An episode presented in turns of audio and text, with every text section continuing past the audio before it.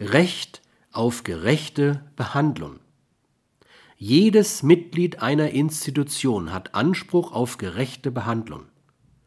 Es hat einen Anspruch darauf, gegen alle Herrschaftsansprüche, die seine Rechte einengen oder mindern, angemessenen Widerstand zu leisten